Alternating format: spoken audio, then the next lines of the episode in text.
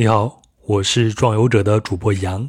今天的开场呢是一首小诗，叫做《伊萨卡》，作者是卡瓦菲斯。那我要说一下，我接下来要念的这个版本呢是一个简明版，那原版呢您可以在网上搜索一下。当你前去伊萨卡，祈祷你前路漫漫，充满冒险，充满惊奇。路上不要过于仓促，最好多多耽搁几年。等你回来，也已老去，博闻见识，富甲四方。若你见他贫穷无依，并非一生糟蹋所期。既然你已聪明睿智，加之旅途博闻见识，你必然已能够洞悉这些伊萨卡的意义。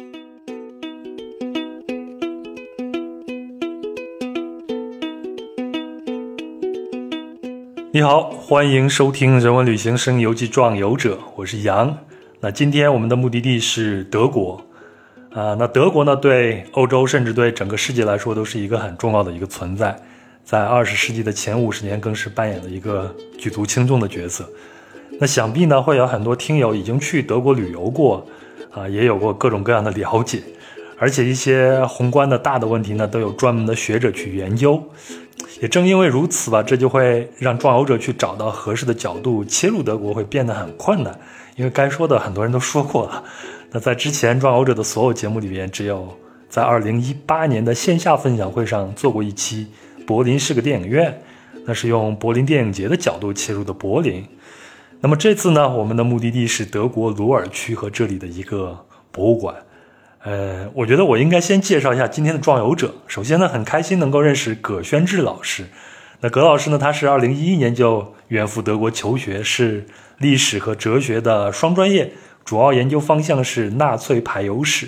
那葛老师去年才回国，那么他在海外求学工作期间，我们也聊了一聊，有很多有意思这种经历。那么今天呢，我们只是拾取其中的一个片段来给大家分享。嗯，这样好了，我先请葛老师给大家打个招呼，也做个自我介绍。啊哈喽，大家好，呃，不用这么客气，叫我葛老师，我就叫葛宣志，呃，您可以随随便叫就可以，叫你宣志好了，这样会比较好一点。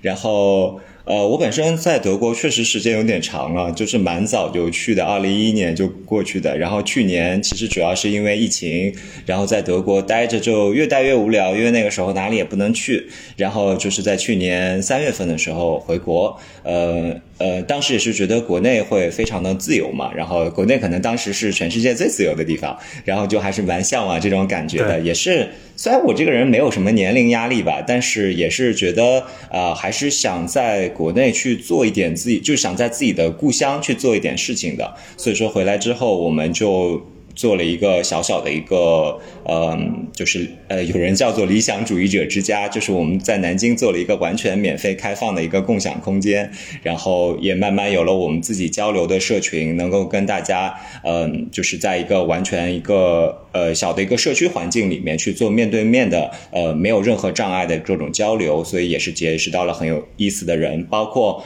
呃这次结识壮游者也是因为我们在活动中的一位参与者，然后跟您很熟。所以就直接把我推荐给对，在这儿也得感谢一下曹老师的介绍。那宣志，你呃，你是二零一一年的时候就去了德国是吗？那你当时是去那边就是为了读书？啊，是的，因为当时其实我觉得，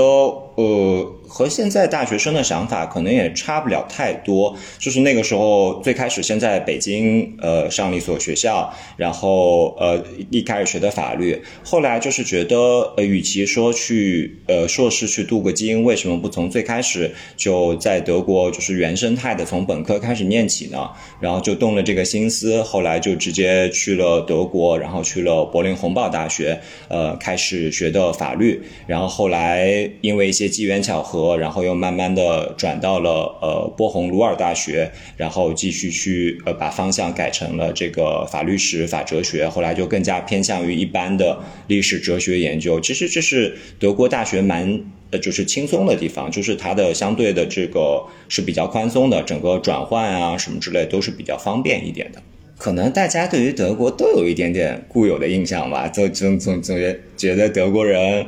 呃，干事比较扎实啊。然后德国，哎，就一直都，我就刚才就是很想避免“严谨”这两个字，因为大家一提到就会说起德国严谨，其实也算是。刻板印象吧，但是德国人其实做很多事情的方式让我觉得很有意思，包括他们对于生活的态度，这都是我后来才慢慢发现的。因为最开始嘛，那个时候也才二十出点头，等我回来的时候都已经三十多了。然后最开始二十多岁的时候，很多地方实际上是一个模糊的概念，呃，更多的是一个对于远方的那种。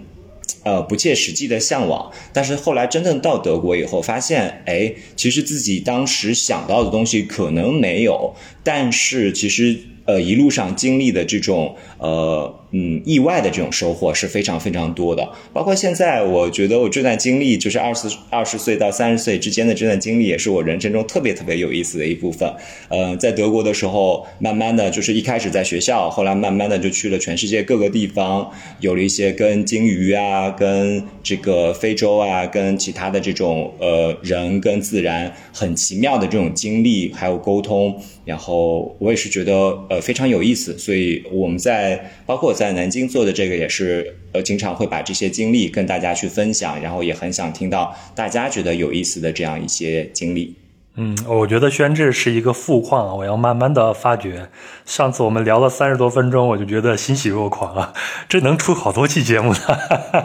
咱们慢慢聊。包括您知道我的历史是跟纳粹排油有关的，其实很多人觉得就很简单啊，就是纳粹人很糟糕，他们希特勒非常邪恶。但是这样这里面涉及到很多很多很多堪称人类或者说人性研究宝藏的东西，它真的有很多很多，包括它的机制，其实完全可以拿过来跟大家分享分享，聊一聊。如果大家有兴趣的话，就会发现对于这部分绝无仅有的历史，这样一个极端历史的一个呃。研究其实给了我们很多很多的启示，这也是呃，就是我在德国的时候觉得两件事情很有意思。第一件事情就是在学校里面，无论是在最开始上学，还是后来在学校里面呃去工作去当助教，然后都是不断的去跟新的这种课题、新的这种话题，每天都跟这些年轻人在一起交流，非常非常有意思。所以我特别能够理解我们的教授为什么在学校里面干了那么多年，还是每天依然非常。常有激情，我觉得这种生活状态是我很向往的。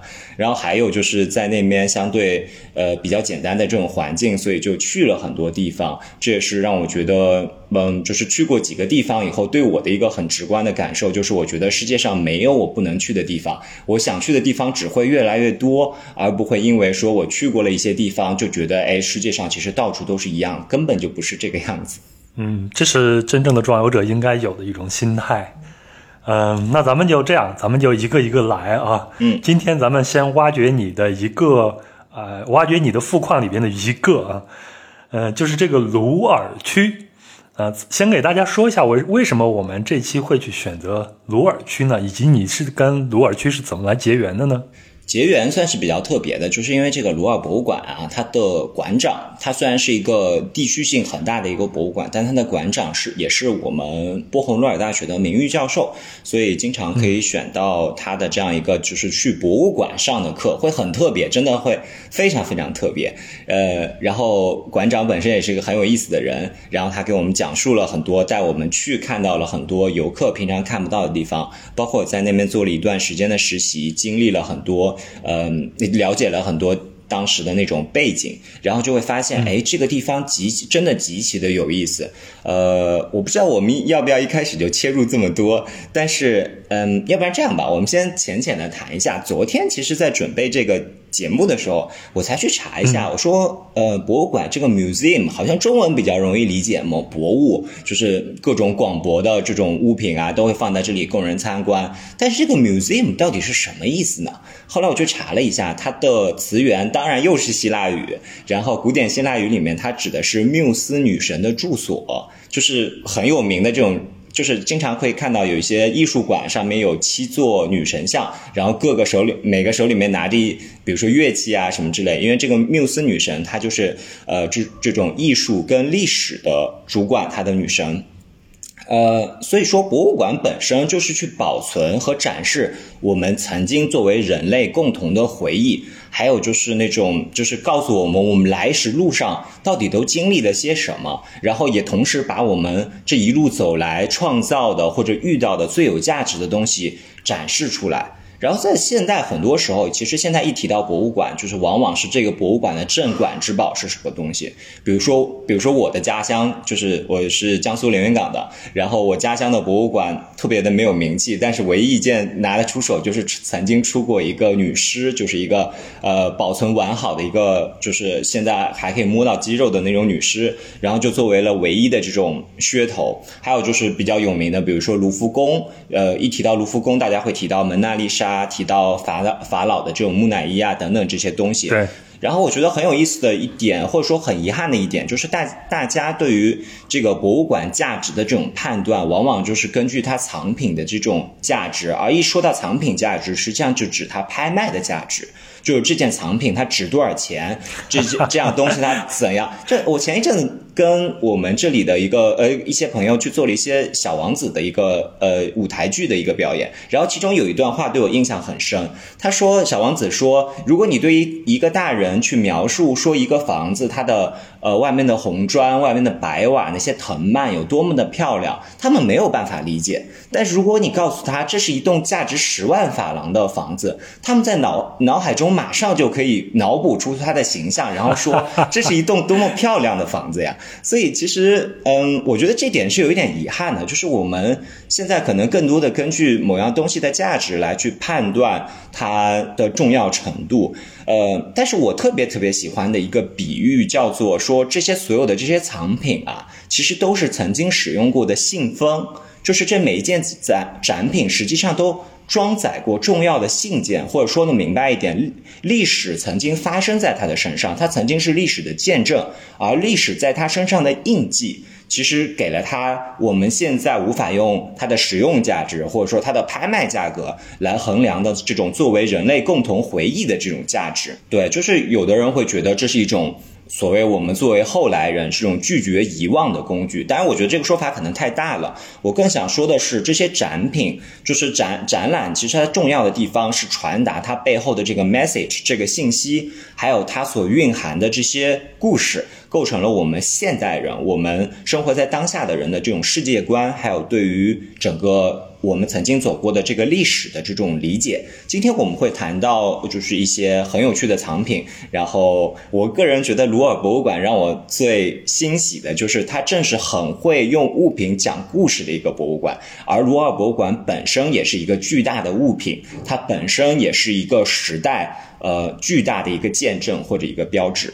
我们说到这个鲁尔博物馆，你看它冠名是鲁尔嘛？那鲁尔是一个地区。我自己去德国应该是二零一四年的时候，我去了海德堡，去了纽伦堡，去了柏林，这当然都是大名鼎鼎的一个地方啊，也会去体验一下所谓的巴伐利亚的这种乡村生活啊。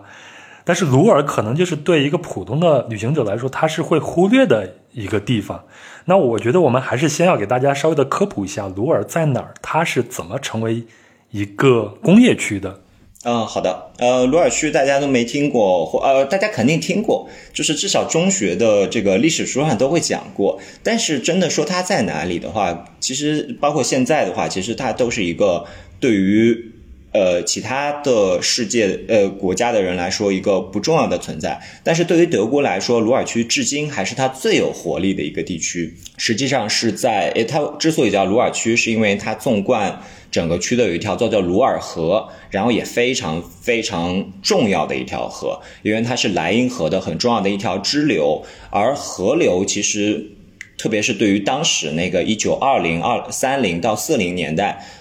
呃，很重要的是作为作为航运的需要。因为大家可能都知道汉堡是呃世界第几大港，然后应该是德国第一大港，呃就是那个出海港。但是德国或者说欧洲第一大的内陆港，大家可能不知道是在杜伊斯堡，就是在鲁尔区。呃，莱茵河本身非常壮观，然后至今呃我们还很喜欢去杜伊斯堡去看莱茵河，然后看到各种货船呃来来往往，然后这种大宗商品往往都是通过这个呃。航运，然后包括我们很熟悉的中欧班列，它的这个终点也是到德国的杜伊斯堡，然后再经过各种分装去了其他的这样一些国家，这样。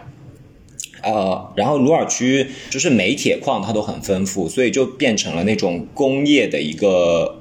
德国工业的一个新兴地，大家可能不太了解，就是最初的工业革命是从这个蒸汽机，就是从这种纺织啊、蒸汽机这种作为能源开始的。但是后来在一战之后，德国迅速的又崛崛起了。然后很重要的一个原因，就是在一战之前虽然被发明，但是没有被广泛应用的内燃机。迅速的取代了呃蒸汽机，就是成为了各种动力的来源。然后英国好像没有赶上这一波，所以说它也就是迅速的在工业的这种总量上就被德国还有一些新兴国家，比如说意大利，呃超越或者赶上了这个样子。然后所以说，呃鲁尔区从可以说两百年前鲁尔区什么也没有。就是只有一些小村庄，但它所在的州非常的有名，叫做北莱茵威斯特法伦州，它是德国十六个州里面比较大的一个，同时也是人口最多最多的一个。它的人口占了，以德国拥有十六个州嘛，然后这个州就占了五分之一以上。当时鲁尔区开始发迹的时候，就是慢慢这些实业家把钱投到这里去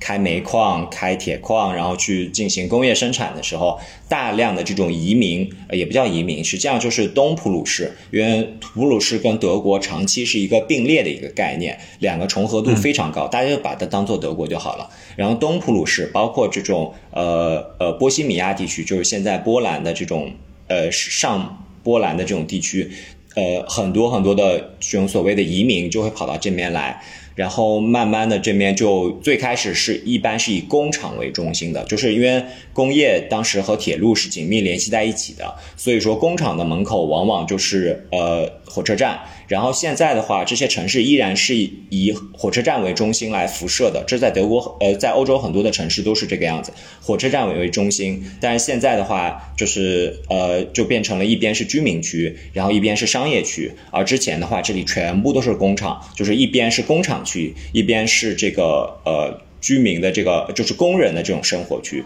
有点像富士康的那种呃城市规模的那种感觉，就是呃就是我们会发现历史就是这个样子，然后随着它状态的这种慢慢的变化，之前一些不重要的东西就会变得重要，或者说之前一些被人忽视的这种需求会就会变得明显。呃，比如说像是呃工人慢慢多了以后，呃，相对的这种他们也有这种成家的这种需求，然后无论是在当地还是也是从东普鲁士会有自己的呃相亲的这种呃就是亲人过来团聚啊之类的，他们就慢慢在这里成了家，有了孩子，甚至再过几十年以后孩子长大，然后孩子长大以后又有上学的需求，甚至上大学的需求，所以说我的呃我后来去的这种。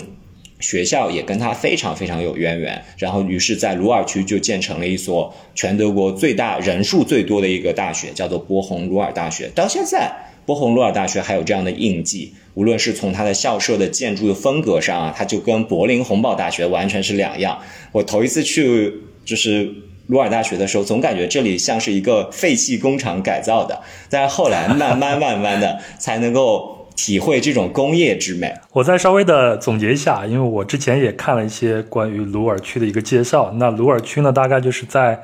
十九世纪中期的时候，就因为它的煤矿产业以及它得天独厚的一个地理，然后变成一个非常重要的一个工业区。鲁尔区的工业是德国发动两次世界大战的一个物质基础。然后它，但是随着这个新技术的产生以及啊，对煤矿以及钢铁需求的这些下降，到了二十世纪中叶的时候，它就慢慢的开始衰落了。那包括你刚才提到这个波鸿大学，我今天也看了一下资料，说大大概是在二十世纪的七十年代的时候，德国政府为了重新这个已经衰落的老工业区，然后慢慢的在这边改造它的产业结构，也兴建了一些新的一些大学。哦，具体我也记不得了，但是确实我曾经听过我们的一位校友，也是我们的一个教授来讲说，您知你们知道为什么鲁尔大学建在这个地方吗？就是因为波鸿是鲁尔区的中心，而那个时候的工薪家庭，他们的孩子就是在已经在这边扎了根嘛，然后他们的孩子就是有这样一些需求，所以你能在我们学校看到很多的，现在依然这种工薪家庭，还有周围这种家庭的这个学生的比例还是相对比较高的。还有您刚才说的鲁尔区的工业是德国发动两次世界大战的物质基础，嗯，可以这样解释。嗯，其实也蛮有趣的一件事情啊，就是这两家公司其实跟我们现代依然非常非常相关，一个叫做 Tucson，一个叫做呃 Coop。这两家公司，然后它后面肯定指什么钢铁公司啊，呃，这个就是它都是巨大的那种集团，涉及到各种产业，就是无论是做扶梯还是做直梯，然后去看一下名牌，非常非常容易，基本真的是。我觉得我生活中见到太多太多，可能百分之八十以上的情况，它上面都会写上一个 Tucson Coop，就是这家公司的产品，所以它今天依然是非常非常的有活力，只是我们现在看不到它。然后我记得当时看到很注很很有意思的照片，就是这个 Coop 他们这家。呃，还没有还没有合并之前，这家公司的这种负责人，然后他过生日，然后希特勒都得专门过来帮他去庆祝生日，给他送东西，然后两人一起坐车，一起巡游，一一起拍照，这个样子，就是呃。当时的德国政府其实非常非常需要这些大的这种资本家他们的这种支持。好，咱们前头大概就了解了鲁尔以及鲁尔区的这些历史，接下来咱们就进入咱们的主题，就进入到这个鲁尔博物馆吧。呃。哎，其实罗罗尔博物馆蛮特别的一点，就是在于它本身是一个世界文化遗产中的一部分，UNESCO 的世界文化遗产中的一部分。然后它的世界文化遗产完整的叫做呃关税同盟，然后然后它主要其实分为两个部分，第一个是一个洗煤厂，也就是现在的这个罗尔博物馆。第二个是它后面极其庞大的一个炼焦厂，然后给大家简单介绍一下什么叫洗煤跟炼焦，因为我想这这些概念对大家来说可能会特别特别陌生。就是鲁尔区肯定是陌生的呀。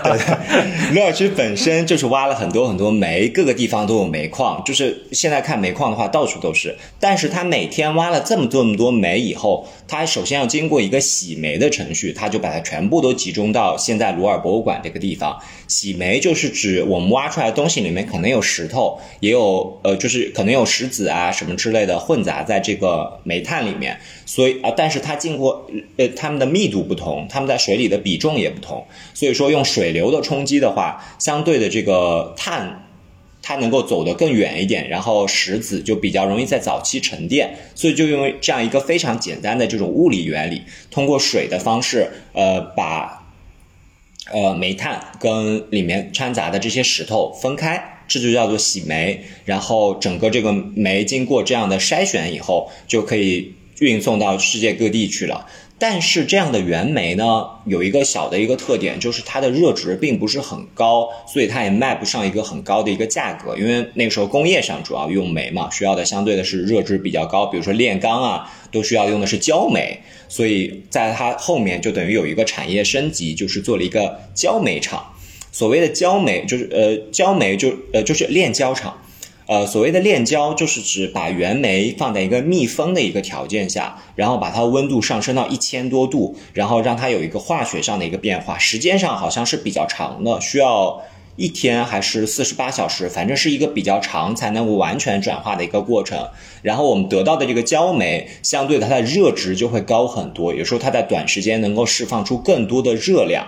但是在这期间又产生一种副产物，叫做就是甲烷，呃，就是对，就是天然气或者是煤气，这两种都有，就是因为在煤炭在高温然后又无氧的状况下会产生这样的一些东西，然后所以它在旁边又炼又建了一个平行的一个化工厂，就整个把它变成了一个完全的一个产业园区。然后如果大家。去看俯视图或者去看它的整个呃这种缩略图的话，就能看到呃火车是怎样进来，它有进来的这种铁路线，然后也有这种火车把东西在运走的这样一个全套的这种相在当时完全自动化的一个过程。然后在金宁说的就是在五六十年代的时候，实际上大家会发现，就德国人至少会发现他们的煤炭在国际上没有什么竞争力，然后。那个时候国际煤炭价格也比较低，他们不如去买煤，所以其实不是煤挖煤了，而是说他们发现这样不划算，呃，也是有产生大量的这种呃环境问题。我们一会儿在鲁尔博物馆具体的介绍里面会提到很多这个跟环境相关的、环保相关的这种展品，呃，所以说呃，他们就干脆把这种煤炭产业逐渐的就。呃停掉了。我们现在还能够在很多地方看到所谓的最后一车煤，或者说最后一块煤的这种展览，就是他们挖上来最后一车煤，然后这些矿工就在旁边一起去拍一个照纪念。我记得好像在五年前吧。五四五年前左右，德国的最后一个煤矿才刚刚被关停，联邦总统就跑到那个煤矿去，然后去举行了一个全国性的一个很大的仪式，就是这个煤矿工人把最后一块煤，然后交给这个联邦总统来作为一种历史的见证，就是这种历史的德国曾经靠煤铁，然后成为世界上先进的国家的这个时期，算是正式的过去了，这样一个。呃，一个小的典礼吧，这样。现在我算明白为什么德国现在需要向俄罗斯来进口这个天然气了，原来是 那个时候都把它给关停了，导致在俄乌冲突的时候，德国为了支持乌克兰，就停止从俄罗斯进口天然气了。是的，整个这种就是能源的这种呃结构的这种变化，其实影响了很多很多的。国家，呃，包括整个世界，实际上都是在这种新的这种潮流之中啊。这当然会是一个非常大的题目，我们在这里就不讲了。对，你继续。呃，然后，嗯，于是到他们到六十年代的时候，这个炼焦厂也早就关掉了。他们就在想，当时对这些重工业最需求的国家，实际上是我们中国。然后，所以说他们其实是要，呃，打算把整个厂子原封不动的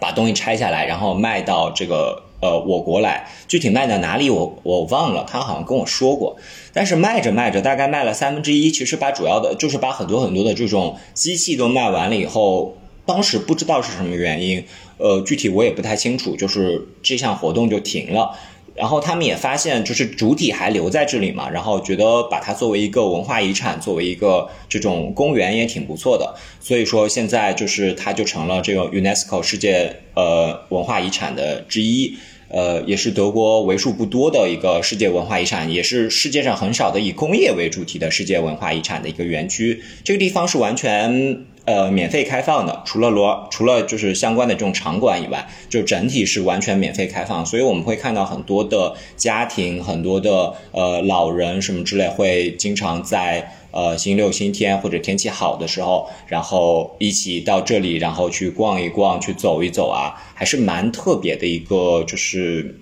呃，作为一种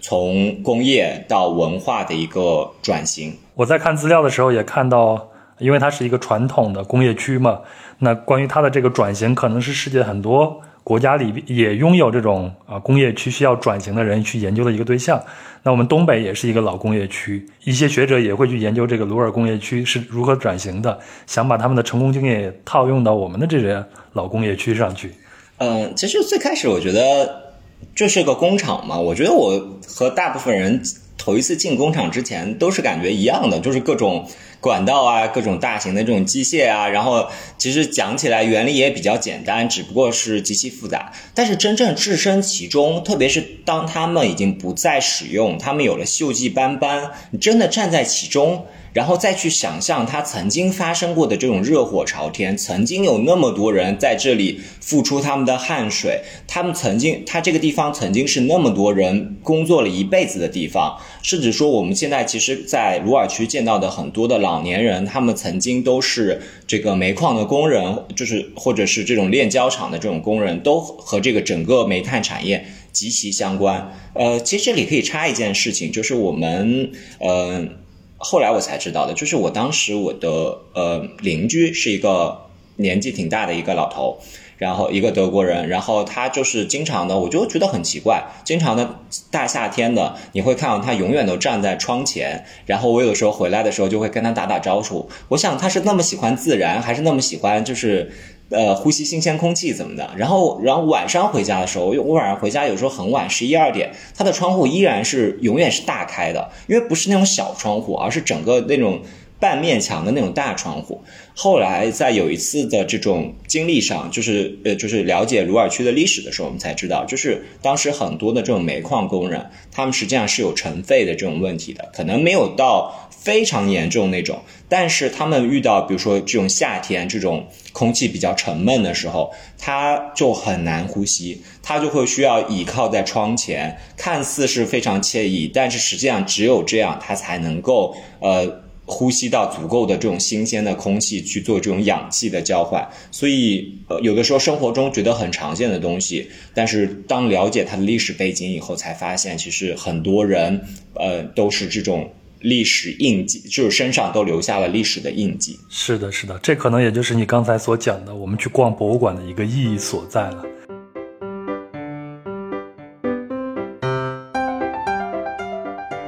您好，我是壮游者的主播杨，现在是平地抠饼时间。那壮游者呢是一档独立播客，非常希望得到您的资助来维持运营。那您有两种方式来帮助壮游者继续前进。第一，公众号壮游者每期都会随免费音频节目发送一篇文章，在这篇文章里会有相应的细节图片或者是相关资料，是对音频节目的补充。您可以通过文章下方的喜欢作者对单期节目进行打赏赞助。那第二种方式，您可以付费订阅壮游者旗下的邮件通讯专栏“小度”，六个月仅需九十九元，你就可以每周至少收到一封由我组稿或写作并编辑的邮件通讯。它包含延伸信息、内容策展或私人写作等部分。那除专栏外呢，您还会受邀加入专属群，会在群内不定期直播、抽奖、票选壮游者的选题和标题，并享受壮游者所有活动及周边的优惠价等权益。您可以通过声音简介里边的连接，或者通过公众号“壮游者”里的连接了解并订阅小度。当然，除了以上两种资金赞助，您也可以通过转发、点赞、评论单期节目和专辑的形式来支持壮游者。我知道，壮游者往前走的每一小步都离不开您的帮助。再次感谢。接下来，让我们的旅程继续吧。那咱们前头也啊讲了这么多啊，等于说我们站在这个门前听我们的导游啊，给我们好好的讲一讲这个什么是博物馆，什么是鲁尔区，以及这个博物馆的大概的情况。那咱们现在就移步换景吧，我们首先能看到什么，然后接下来咱们就一步一步的往里边走，好吗？好的，呃，首先我们在鲁。整个大门的入口会看到一个很大的一个，哎，我还真不知道那东西叫啥，就是这种我们经常看到煤矿那种它自动旋转的，然后会把一车一车煤拉上来的那个东西，然后作为它的一个标志。然后左边一个很高的建筑就是我们的鲁尔博物馆，曾经的洗煤厂。右边的这个地方呢，大家可能不太熟悉，但是它的名气非常大，它是红点奖博物馆，德国很有名的设计奖，红点奖的博物馆，嗯。进去逛一圈也非常非常有意思，门票非常的便宜，然后里面有各种奇思妙想的东西，而且我觉得最有意思的是，它其实保留了整体的这种工业风，就是它整体的这种机械啊什么东西，包括鲁尔博物馆里面完全的保留下来。然后我们可能要重点说一下鲁尔博物馆，就是因为大家会看到，就是呃走到它门前的时候。第一件让人非常惊讶的事情，就是它有一个非常非常高的一个电梯，一直通到三十二米高，如果我没记错的话，就是相当于八九层楼高。但是它是一个户外、一个室外的一个大电梯，直接通上去的。然后一呃一条电梯专门往上，一条电梯专门往下，中间有一个楼梯。这个地方。这个设计就很有意思，因为它曾经这个东西就是存在的，它是曾经煤矿的这个呃，就是传送带，现在就运人用了。对对，就直接变成了入口。然后非常非常有意思的是它整个布展方式，因为我刚才说了，直接进去以后就基本到了最高的一层。然后整个布展的话，它大概有六层，其中只有一层是拿来做临时展览，其他的都是这种永久性的这种展览，就是基本上只是会换一换零碎的东西。然后最底下的一层是它的这个呃，就是古代化石，类似于像门马象啊、恐龙的这种化石啊，一些动物的标本啊、植物的标本啊、矿石的标本啊。呃，包括一些古罗马、古希古希腊的东西都在这里。然后再往上面一层，就是在所谓灵米的地方是这种化石，然后再往上面一层就慢慢变成了中世纪的历史，包括它有一些展示一些呃呃那个中世纪的那种呃雕塑啊、那种书啊，就是圣经的那种各种版本啊等等。然后还有就是让我觉得很新奇的，就是这种地理大发现，它有当时的那种印刷机，就是这种印刷术刚刚被发现时候那种大型的那种印刷机，然后各种航海图，大家绘制的那种呃新的那种世界地图，包括有一些启蒙运动思想它的一些呃著作等等。再往上面就变成了主要的管区，就是到三四层的时候，就是它十九世纪、十八世十十九世纪开始的整个呃工业革命以后，它整个的这种。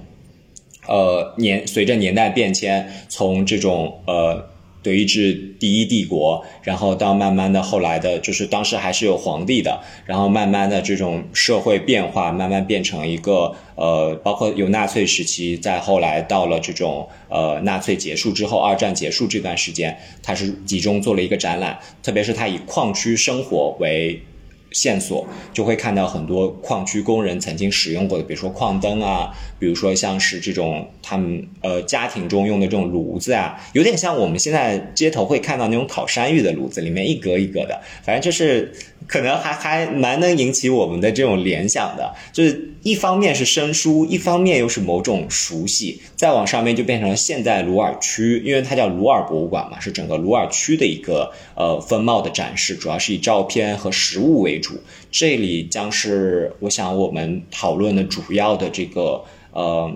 场所，因为它会有非常非常有意思、有想法的。因为怎么样去表现离我们不太久远的历史，这是一个非常非常有意思的一个命题。怎样用一种让大家能够融入、能够看到故事的方式去展现它，这是让我觉得很特别的地方。然后再往上是入口，最上面我觉得最巧妙的是它有一个观景台，然后三百六十度的可以看到当下正在发生的这种历史，甚至我们可以说往远方看一点，有那种眺望未来的感觉。就是通过这样的一种设计，把我们从从生命刚刚出现的第一步，从化石到整个未来完全串在一起，这是我非常喜欢罗乌尔博物馆的一个很重要的原因。啊，我之前去过这个奔驰博物馆。那奔驰博物馆它也是像你刚才所描述，它是有两条螺旋形的坡道，然后你进去参观的时候，你是先到上面，然后再沿着这个坡道一层一层的往下面走，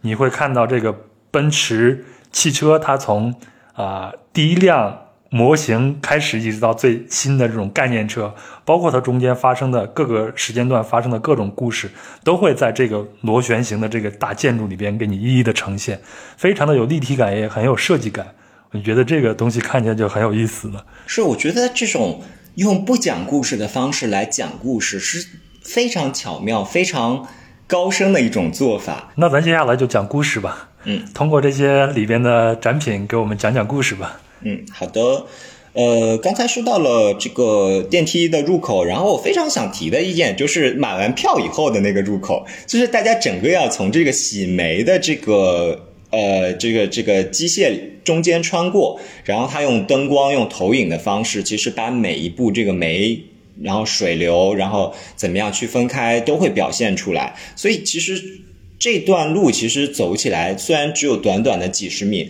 但是走起来很有趣。呃，走进去以后呢，就会是一个巨大的一个橙色的一个楼梯的一个空间，就是整个是一个很大的楼梯，然后它全部都用橙色的光来把它引导出来，就是整个望上去就是一个橙色的一个无底洞，因为它确实非常大。这曾经是洗煤厂的一个存煤处，就是作为它因为周末嘛，然后那个煤矿不开工，但是洗煤厂跟炼焦厂不能停工啊，所以说他们要存很多很多煤在这个里地方。现在它就被变变成了这种所谓很大的一个楼梯间，然后它本身深不见底。至于为什么是橙色的，其实。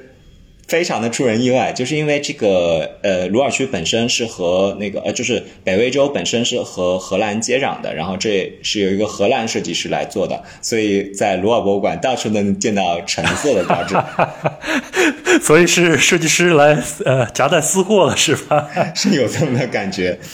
嗯。怎么说呢？哦，我们直接到现代吧。那因为现代区吧，实际上它是以一个照片为主的一个展览。呃，我们其实可以呃可以谈一下它里面很很有趣的一个展厅，就是它全部都是嗯一个一个柜子，然后每每个里面都只放了一件物品，然后上面写了一一简短的一个单词或者是一句话，这样我非常非常喜欢这个展厅。呃，然后我想说的第一件。物品其实大家可以想象一下，大概是一个直径有一米五到不到两米左右的一个呃圆形的一个树桩的一段。其实大家再简单想象一下，就是原木的那种呃刀板，家里面那种砧板，然后把它放大一点，大概就是那个样子。今天我们提到的所有的这个细节图片，我都会放在我们的公众号里边，大家可以一边收听节目一边去看，这样可能就会更容易去理解了。好的，好的，呃，那那是我自己手拍的照片，您可能稍微需要改一改、裁剪一下，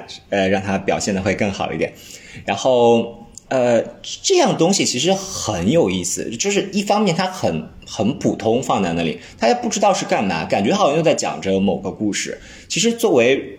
树木可能是历史最好的一个见证者，然后这个树桩呢也不例外，也是一个类似这样的故事。它是在 Essen，就是这个呃工业城市，它的呃工厂，就是 k o o p 他们工厂门口的一棵树，然后长了大概有六七十年了吧，感觉好像还是蛮大的一棵树。呃，然后在这个工厂被拆掉以后呢，这些树相对都要被呃，就是都要被砍掉啊。就是这棵树后来就不要了。然后当时罗尔博物馆的馆长就问他能不能说送我们这样一节来回去做展品。然后于是我们就有了这件展品。当然，它不仅仅，它不仅仅简简简单单只是一个工厂门口的一棵树而已，而是说大家可以看到。因为树的话，它冬天长得比较缓慢，夏天长得比较快，所以一年一年的它就会产生这种呃，就是从慢到快，直直观的就是所谓它的年轮。然后在这棵树的年轮就很有意思，就是我们如果仔细去按照它的年代去推算的话。就会发现，在因为战争而工厂停工的那几年里面，这个树长得很快，它的这种年轮的间隙会比较大，所以大家就可以想象一下，在那个时候，呃，呃，就是相对的，就是工业污染会比较少一点，然后就是，也就是在二战期间是吗？呃，对，大概是在那个时候，然后天就比较放晴了，然后整个这个这个呃粉尘也比较少了，所以它的光合作用能够更好，它就能长得比较快。就是这样一棵树，它的留下的这种痕迹，却跟人类的历史息息相关的紧密的联合在了一起。这种表达方式，我觉得很有趣。它用。好像没有讲述什么，但是又讲述了一个其实很宏大的一个故事。换句话说，发现了我们跟自然的某种联系。我觉得现代人可能无论是精神压力还是心理状态上面的，类似于焦虑啊这种负面情绪，其实都是跟呃很多都是跟这种。孤独感跟这种疏离感，跟这种和自然的这种不亲近的感觉，其实有关的。其实我们会发现，呃，往往觉得自己是一个人，或者说，嗯，总是困在自己的世界里面。但是，其实我们人类世界跟自然世界是一直都在交织的。让自然是一种默默的方式去观察着我们，甚至是去记录着我们所做的这一切。嗯，我觉得从这个角度来讲的话，这个这些展品会变得很有趣。这确实是一件非常有意思一个展品啊！我刚看到这个实物的时候，完全想象不到，呃，它到底在表达什么。你讲完以后，我就理解了它的意思。那我也联想一下现在的一些时事啊，你像昨天，我们今天录音是六月一号，六月一号的凌晨十二点，刚好是上上海解封的这个日子。那我们也知道，呃，上海经历了两个多月的这种，嗯。封闭的这个时间，那之前有一个新闻呢，就是说上海的外滩因为没有游人去，没有人走，已经长出了一些草。那我想这些草可能就是在某一段时期上海的一个历史记录的一部分。呃，我昨天还看到了一个漫画，就是说上海人民解放以后啊，应该一人发一把镰刀去把这个呃 外滩的草都给割掉。那我看到你刚才讲的这个藏品，我觉得也许我们应该留一些，让它继续长下去。成为这段历史的一个记忆也是蛮好的。我也觉得，呃，就是始终我们有的时候会忘记自然，因为说实话，我们现代生活实际上是对自然的一种排斥，因为我们总觉得自然嘛，就是那种什么自然法则，是那种竞争之中，然后我们人类之间实际上有已经把自己摆脱了食物链，我们再也没有了天敌，然后我们无论是其实我们就是直接不在食物链之中，或者说在绝对的最顶端。然后的呃，就是我们不被自然支配，我们的整个工作环境二十四小时有空调、有采光，然后无论是温度、湿度什么之类，都是最适宜我们的。我们永远，我们如果不去抬头看外面的天空的话，根本不知道外面到底是白天还是黑夜等等。我们。往往要借助一些其他的，比如说手表之类的手段，才能够去判断时间。这实际上是一种跟自然比较疏离的方式。我其实最近有在做，呃，就是在我们这里做一些小的这种聊天的这种分享的活动。其实就是有一些现代的一些呃呃思考，就是现在一些人的一些思考，就是觉得其实自然并不是这种竞争关系，自然其实更多的是这种协作关系。我们在现代看到了越来越多的这种自然界的这种，呃紧密联系啊，然后他们之间的这种呃互相协作，包括像是我们总觉得动物才会这样，但实际上植物之间，比如说提到这些树，呃我我最近才读到，原来大树会通过根系还有一些真菌，然后来传达信息，甚至把养料来提供给一些可能发育没有那么好的那种小树或者后辈，然后它在大树死后这些。呃，它的很多养料也会通过这种之前建立的这种联系来传输给周围需要的这些树，甚至在一个小树在它周围发芽的时候，大树会刻意的把自己的根系收一收，或者往其他方向去延伸一下，然后给小树留下空间。我觉得这是非常非常奇妙的，我们之前呃没有看到的东西，我们会忽略的。呃，其实不光是忽略，而是说我们看到什么，实际上跟我们想看到什么很有关系。我们的眼睛，我们的视觉，并不是绝对客观中立的，而是说我们在寻找某样东西。我们认为世界是一个。适者生存、优胜劣汰的这样一个丛林法则的时候，我们才在世界在在自然中看到各种各样支持这个观点的例子。但是，当我们自己的心态发生转变，我们才能够在自然界中看到更多的合作的、协作的这种呃东西。这是我觉得呃现在呃德国社会，嗯，提到鲁尔博物馆的话，德国社会慢慢的会呃发现去更加珍视的一些东西。我们往往要经过一些教训啦，比如说刚才很想说的一件展品，就是一面墙，全部都是很大的这种玻璃，呃，然后呃玻璃瓶，然后里面是一罐一罐的水，呃，大概放了五六十罐这个样子，呃，然后如果去看一下的话，就会发现从最上面一排的话，里面有很多很多的絮状物，很多的沉淀物，然后颜色上也是棕红色的这个样子，然后越往下这种絮状物。杂质就相对越少，到最后的时候，它已经基本，它已经完全是清澈的了。然后每一个瓶子上都会写上年份，这也是一个很特别的表达历史的方式。就是刚才说鲁尔区主要的河流是鲁尔河，但是它还有一条河流叫做 Hampshire。然后大家在四五十年代的时候发现环境污染这么严重的时候。他们就把这个鲁尔河作为这个饮用水来源，作为保护地，就没有办法在那里进行排放了。然后 Hampshire 这条河就专门作为工业排放用的河流，Hampshire 相对比较小一点。呃，然后这个水样就是从 Hampshire 里面提取的这种水样，所以说它依然是工业排放，所以说它的当时的这个沉淀物非常多。但是你会看到现在这个整个工业随着它排放技术的呃升级，随着它对于环保的这种呃变化，呃就是要求的变化，这条河也慢慢的变清了。是是在这四五十年来的一个变化会一目了然，这也是某种技术，我觉得很有意思。说到这点，其实有的时候我们作为现代人啊，会把我们现在的生活看得过于简单。然后在鲁尔博物馆里面有一样东西，其实是经常被大家忽略掉的。它虽然非常非常大，就在还没有进入口的时候，会有一个很大的一个机房，然后能够看到很大的管子，有点像那种大的压缩机或者大的抽气机那种感觉。然后那个实际上是一个非常非常大的一个水泵房。然后在鲁尔区一共有五到六个这种水泵站，为什么要水泵站呢？就是因为鲁尔区曾经大量的去挖掘地下的煤，还有用地下的水，因为呃自然的水不够这么多，然后鲁尔河不够用，然后他们就会大量的自然的河大呃就挖大量的矿产等等的，然后结果就会导致这个深层地下水水位不断下降，然后现在我们不用了的时候，呃我们不再需要这些深层地下水的时候，这个表面的。浅层地下水已经够用的时候，这个深层地下水会慢慢回来，但是回来的一个代价就是它会经过这种挖煤的这种矿区，它会被污染掉，然后这种污染掉的水再去跟浅层地下水接触的时候，就会发生污染，就会发就是很多人的这种生活用水就会被污染掉。这边而且这种污染是不是说短时间内可以清除掉的？所以说鲁尔区今天只要还想住人，还要有人继续生存的话。那这几个抽水站就是必必须要二十四小时不断的抽水，把这些水抽到地面上来，作为地表的这种补充水，不能让深层跟地呃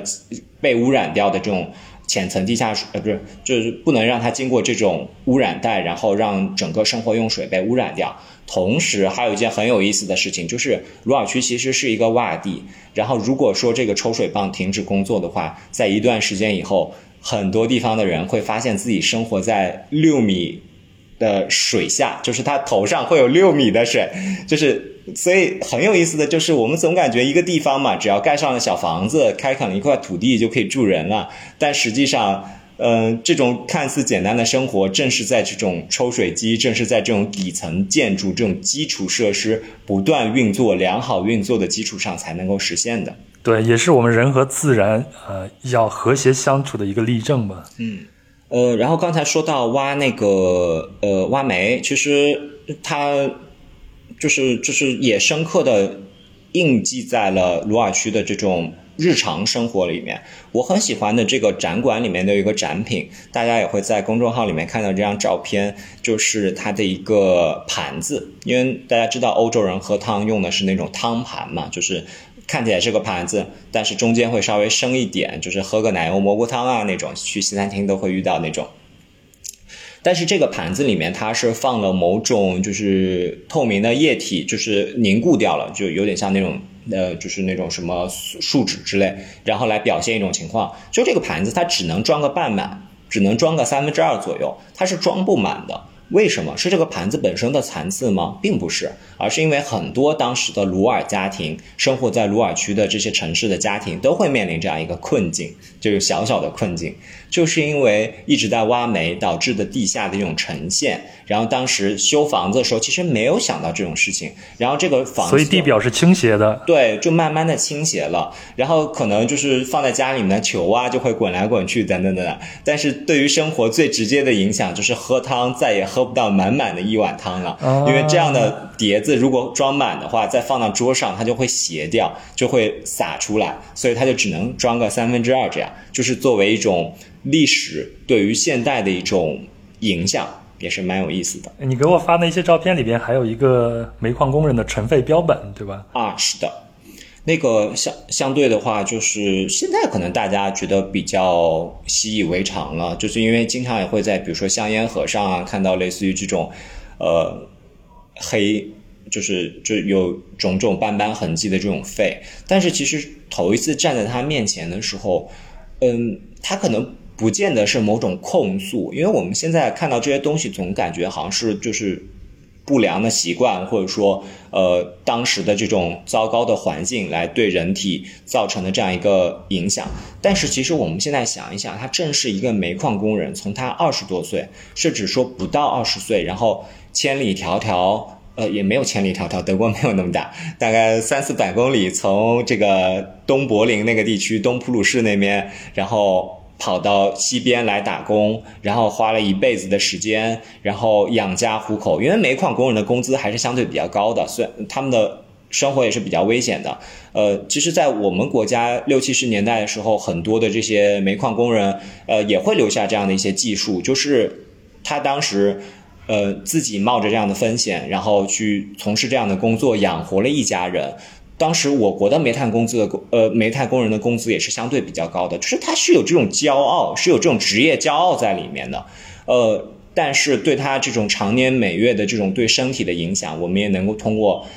这样一件展品。当时是有一位煤炭工人去世了，然后呃，博物馆通过联系他的家人，然后希望能够说能够得到他这样一个，因为知道他有尘肺病嘛，然后得到他的这样一个样本，作为一个展览，作为一个时代的一个印记，然后就被我们现在陈列在这个地方。在我们的社交媒体上也有很多关于中国的尘肺工人的这些报道出现，特别是在前些年啊，这也引起了有关部门的注意，就是对工人的劳动的保障也在慢慢的越来越加强了。是我们现在会把它当做一个社会问题，就是已经出现了。但是其实我们真正从历史的角度去感悟它，去看到这些工人他所经历的这些事情，他所当时经历的这种时代，其实会是一个。呃，蛮特别的一个呃的某种经历。我其实刚才想说的一件事情，就是我在整个工厂在炼焦厂的这种看的这些照片、这些经历，其实给我一个很大很大的一个意料之外的事情，就是可能现在社会大家想的比较少、接触比较少的，就叫做工作的骄傲。或者作为工人的某种骄傲，就是他脸上虽然说全部都是那种黑色的炭渣，然后到处都是脏兮兮的，但是他的那种笑容、那种真诚，还有他自己从事这份行业呃工业，他觉得他为社会做贡献，为家庭做贡献，然后自己作为个人。的价值都得到了体现，这样这种骄傲，其实，在现代社会真的很少见了。即使是作为白领、城市白领阶级，即使现在大家可以生活，可以在一个很安逸的环境里面去进行更高价值的工作，其实我蛮少听到有人说，我觉得我从事这份工作让我觉得非常的骄傲，它满足了我的这种自尊心等等这样的词汇，其实，哎，在现在真的少了。现在网络年轻人的主流的话语是打倒资本家，反对资本家吗？可能大家会觉得，可能会觉得这种工资，或者说这种薪资，来作为对一个人社会贡献的这种肯定，就是相对收入越高的人，可能他相对做的贡献就就是总是有这种这样的一个感觉，不管是从各种层面去解读它，但是在当时的那种纯粹因为我是一个生产者。而现在的话，我们更多的是觉得我是一个消费者，我能消费得起什么东西，所以我觉得骄傲。而在当年那个时代，是因为我自己参与了这个生产，我是这么大，我是这么宏大的一个工厂、一个产业里面的一员，我觉得非常骄傲。我觉得这点是让我觉得印象非常深刻的。没错，没错，非常的同意。嗯，然后我们继续来看看展览，就是，OK，我想，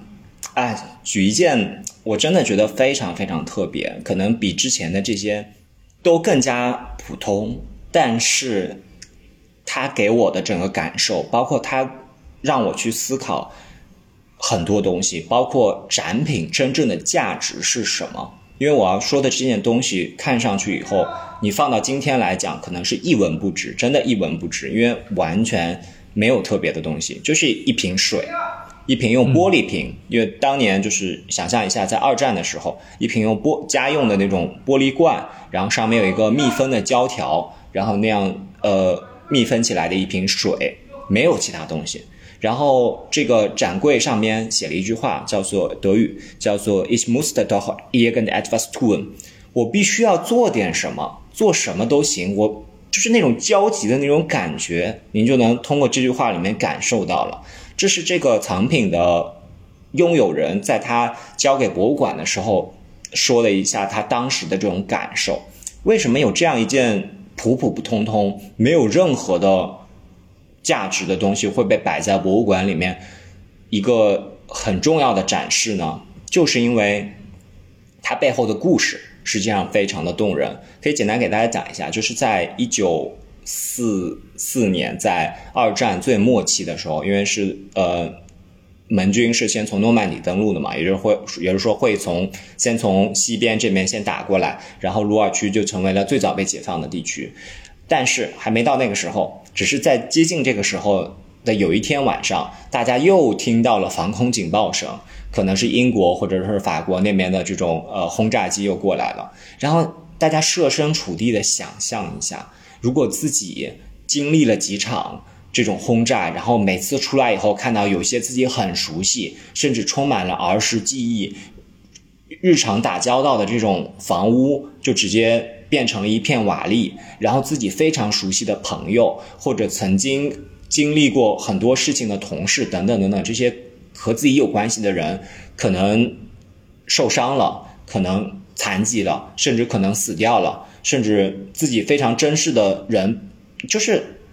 呃，就是经历过这一切以后，然后现在又听到了防空警报声，有的时候知道可不知道要持续多久，可能只是几分钟，甚至是一个假警报，也可能要持续一夜的时间。然后不知道再次出来的时候，这个世界又会变成什么样子？自己熟悉的这一切里面，又有哪些会永远的失去？在这种极端恐惧的情况下，但是大家又非常的着急，所以所有人都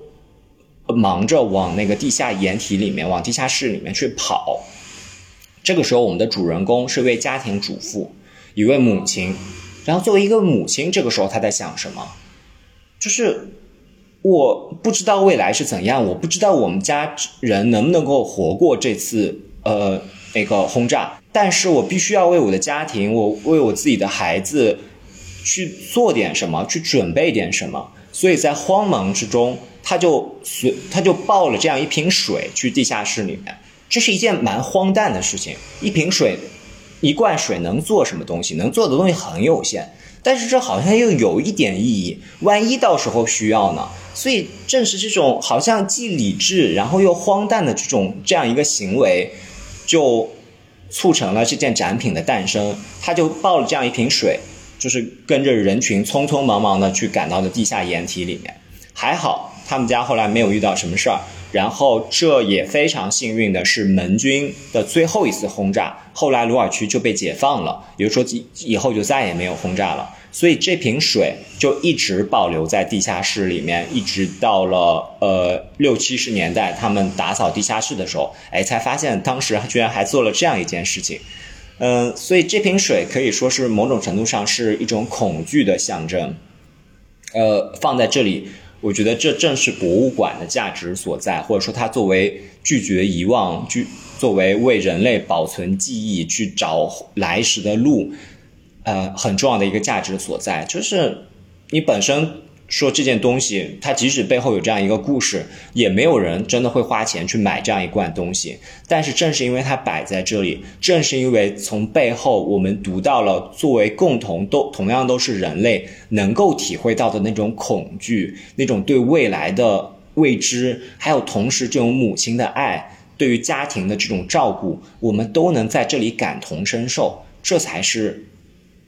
我个人觉得这个布展选择这样东西最打动我的地方。对，特别是在这样的战争中间，所有的老百姓都是这场战争的一个受害者，那这杯水呢，也就显得尤其有意义了。好，那咱展品差不多也就说这么些了哈。但是今天呢，我觉得通过宣志跟我们讲啊，我觉得首先他给你讲了我们逛博物馆的意义，以及我们如何去了解一个博物馆。那通过这个博物馆，我们去如何去讲故事，也了解鲁尔区的历史，都非常的有意思。那接下来，其实我还非常感兴趣，就是你你在里边也工作了两三个月嘛？那一个博物馆它到底是怎么去布展呢？怎么通过这些展品来为大家去讲故事呢？嗯，这是我我非常喜欢您的这种表述，就是您不仅提到了布展，而且还提到了一个很重要的一个概念，叫做讲故事。布展跟讲故事有什么关系？或者说，大家一一旦去到博物馆的话，就总觉得，OK，这就是这些历史的印记，历史就留在了那一刻，然后我们穿越时间隧道去看那么一眼那种感觉，历史就是如此的真实和而冰冷。但实际上，我想说的是，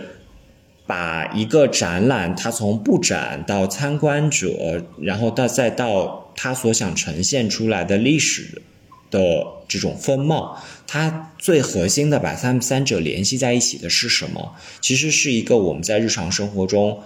最最最最常见，给我们带来了所有的惊喜，也给我们带来了所有苦恼的一个核心的要素是什么？诶也非常非常容易被我们忘记的一个要素，叫做人，就是所有东西其实都只是人与人之间的关系，而一个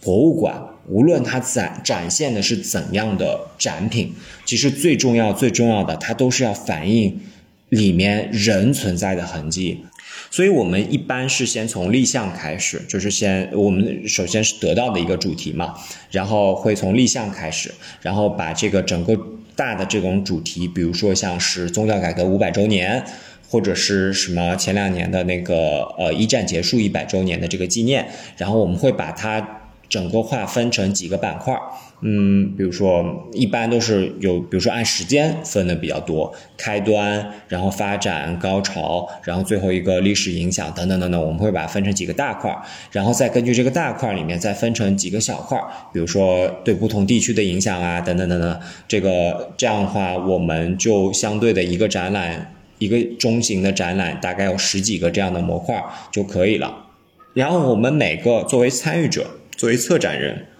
呃，都会得到一个自己的一个研究题目，然后根据这个研究题目，我们要去查找文献，然后我们要去呃进行文献的这种呃汇编啊，然后选录啊，然后把它整理出来啊，呃，然后把自己选选的这部分连接成一个故事。换句话说，我们用十几个小故事来一起。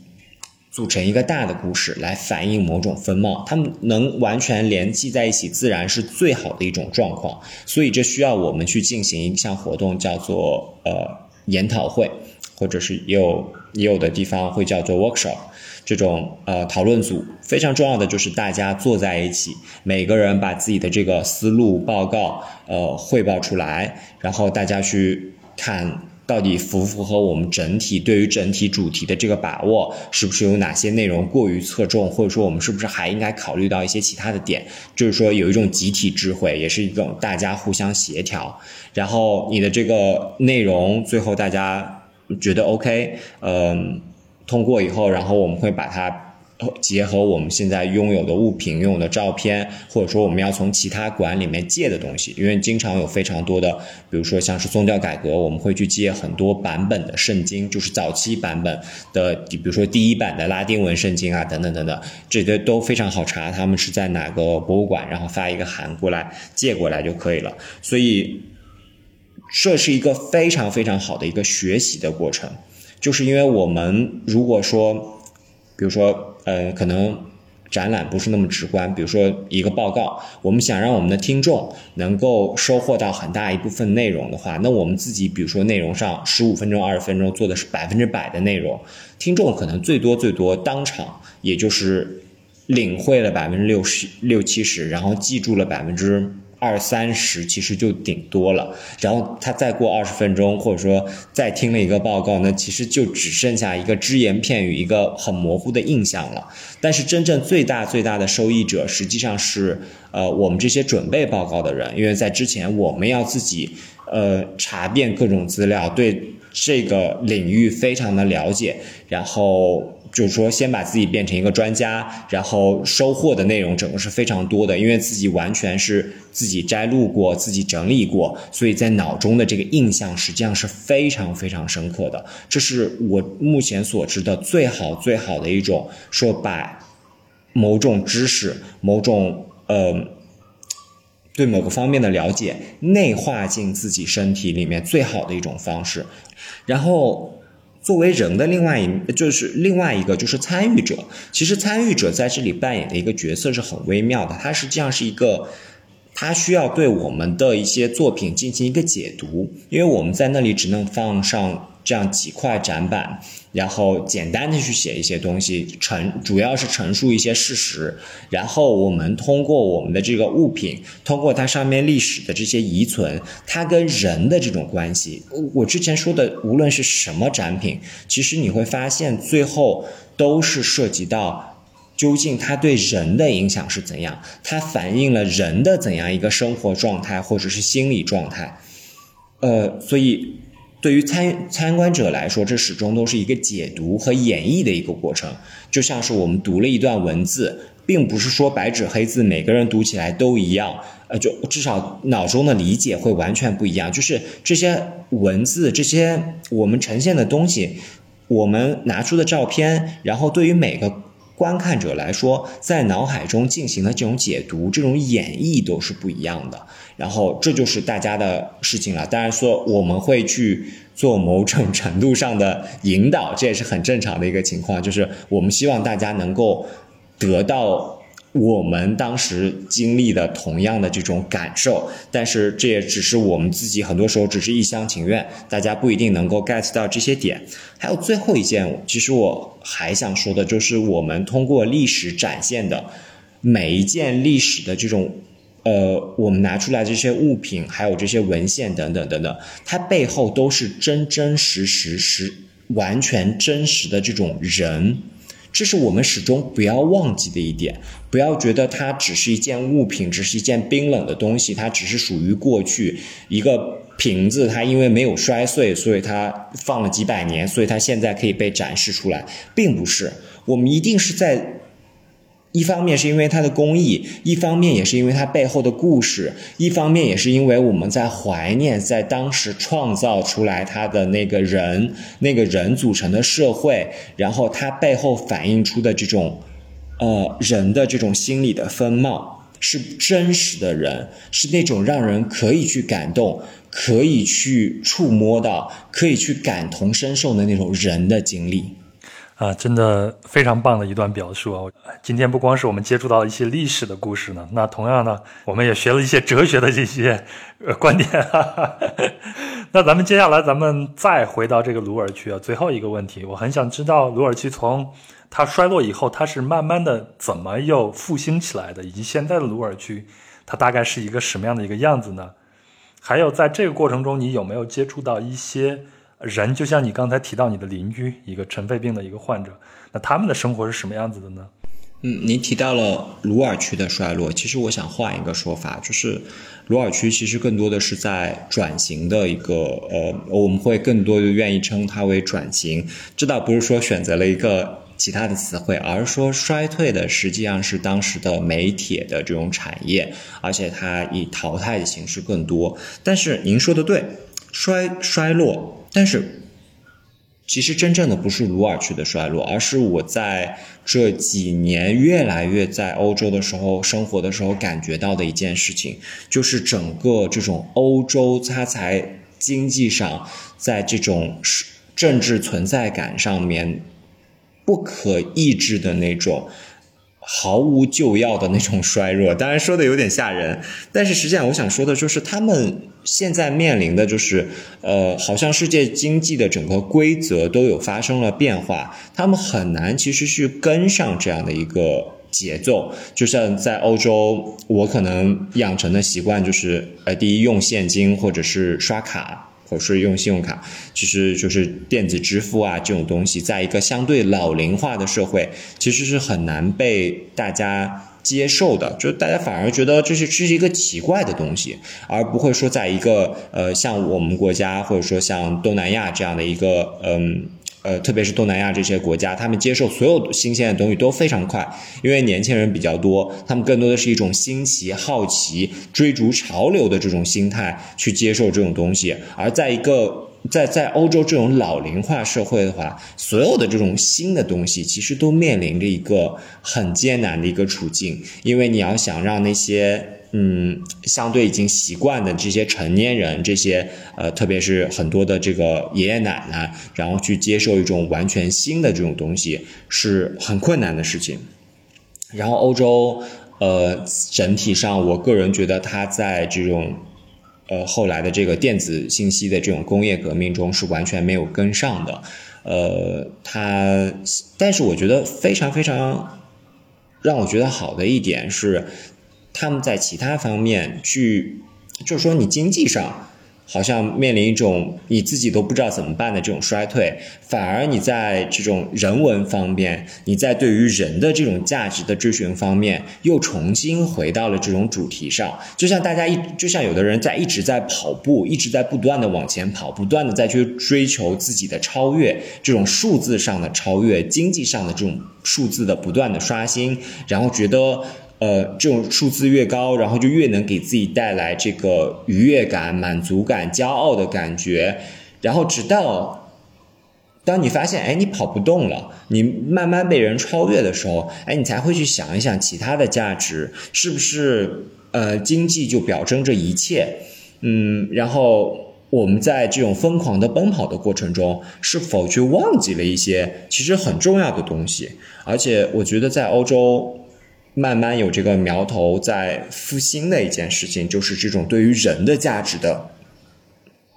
这种重新的追寻。就是作为一个老龄化社会的话，在一个现代社会，我们更多的是往未来看，我们更多的是往就是觉得未来所有只要我们不断努力，未来所有的目标都触手可及。但是在一个老龄化社会的话，更像是把一个望远镜反过来往过去看，所有东西都变得非常的遥远，所有东西都变得触不可及，好像所有东西都在慢慢的。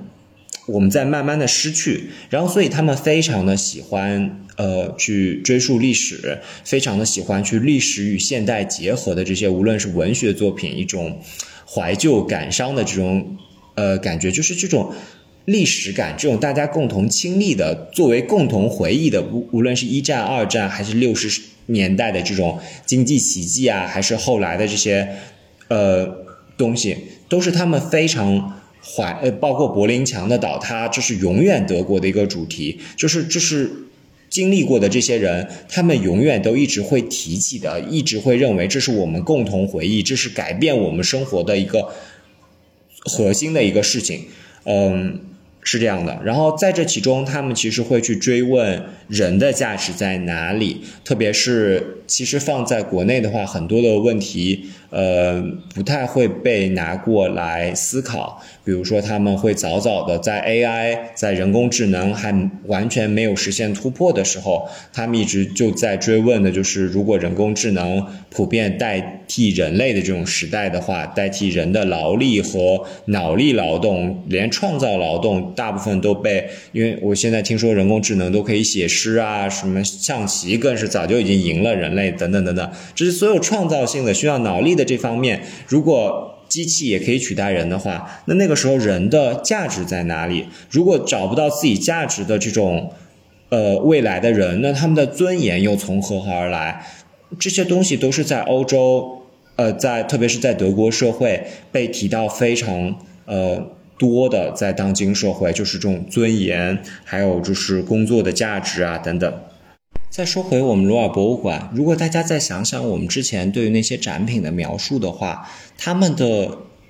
呃，我们就会发现人是不能够靠物品来被赋予价值的。换句话说，我们作为人的尊严，作为人的骄傲，并不是因为说我有一个，嗯。名牌的包，我有一个很好的车，我有一个地段很好的房，等等。我们人实际上是不可能通过这样来获得一个真正的一个自我价值的标签的，而是所有的我们涉及到的这些展品，它们仅仅是物品，而。他们是通过过去的某一个人他的一些经历，而为我们今天的人赋予了某种价值。换句话说，他的这些所有我们今天之所以还珍视它，还把它放在博物馆里面，还把它作为共同回忆，包括整个钢铁厂作为共同回忆。其实真的重要的不是说这个厂有多大，它有多么的复杂，它曾经有多么的辉煌，它的整体的这个设计，呃，有多么的，就是一。一代一代的这种变迁，这些其实都非常不重要。如果仅仅是因此的话，他们其实早就被拆掉了。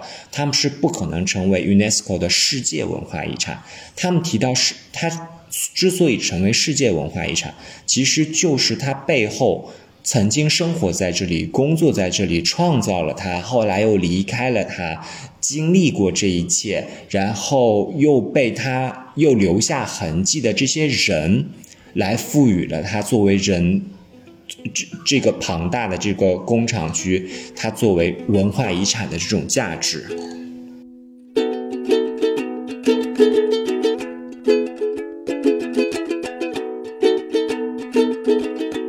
好了，今天的节目到此是一个段落了，非常感谢宣志，也感谢您的收听和陪伴。那我记得之前参加壮游者的线下活动，啊，那已经是二零一八年的事情了。那去清华参观西方美术五百年大展，我其实特别的迷惑，怎么去欣赏一幅画作，当时的戴维老师也是壮游者的分享人温香然说了几句话。那他的大意是：其实欣赏美术作品就是要参与进去，把自己放进画作的那个时代，放在画家的身边，进入到他的生活。那你再看这幅画，也许就会看懂一些了。那这些话，当时呢，我有一种朦朦胧胧的又豁然开朗的感觉，是有点矛盾，对吧？但那个意思你是懂的。啊，就像壮游者曾经的一期节目里边引用了历史学家罗新老师的话：“你看到的山川带字幕，就是你了解的相关知识越多，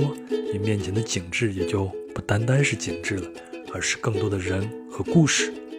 那我想今天宣志也是通过分享罗尔博物馆的展品以及如何去布展，也在给我们传递这个信息：在我们走进一个博物馆，参与一场展览时，要去更多的了解。背后的人和他们的故事。好，那就这样。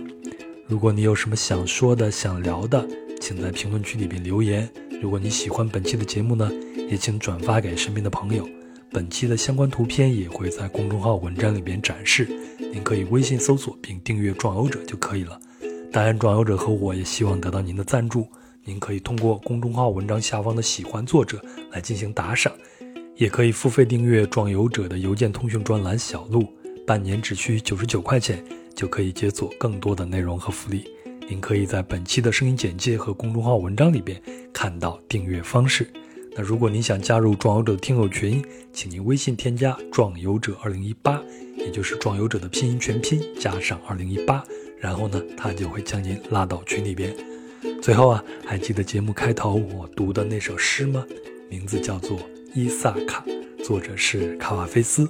那这首诗。和接下来的这段，是今天宣志送给你和我，还有所有的旅行者的一个彩蛋。